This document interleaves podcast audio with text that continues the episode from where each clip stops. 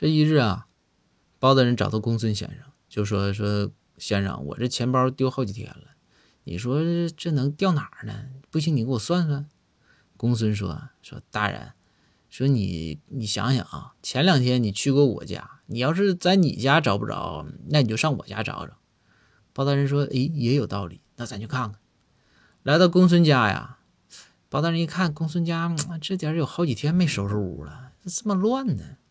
公孙说：“哎呀，最近呐，我夫人这回那啥回娘家了。我呢，天天这开封府上班也忙，这屋里就一直也没收拾。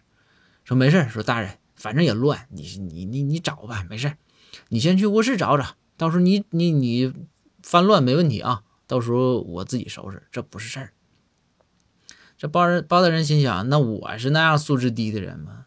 于是包大人呢就翻了翻卧室。”这一看呢，翻的比以前还乱。这包大人就赶紧给人家卧室再整理整齐。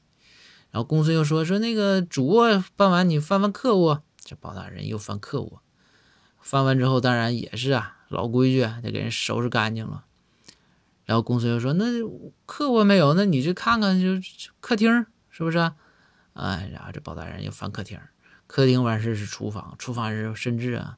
最后，公孙说：“但是你看看外外边这个院子，你看看这个花花草草、草丛啥的。”这包大人呢，这这看完之后说：“啊，行，知道。”翻完之后啊，顺便用除草机又修理修理草坪。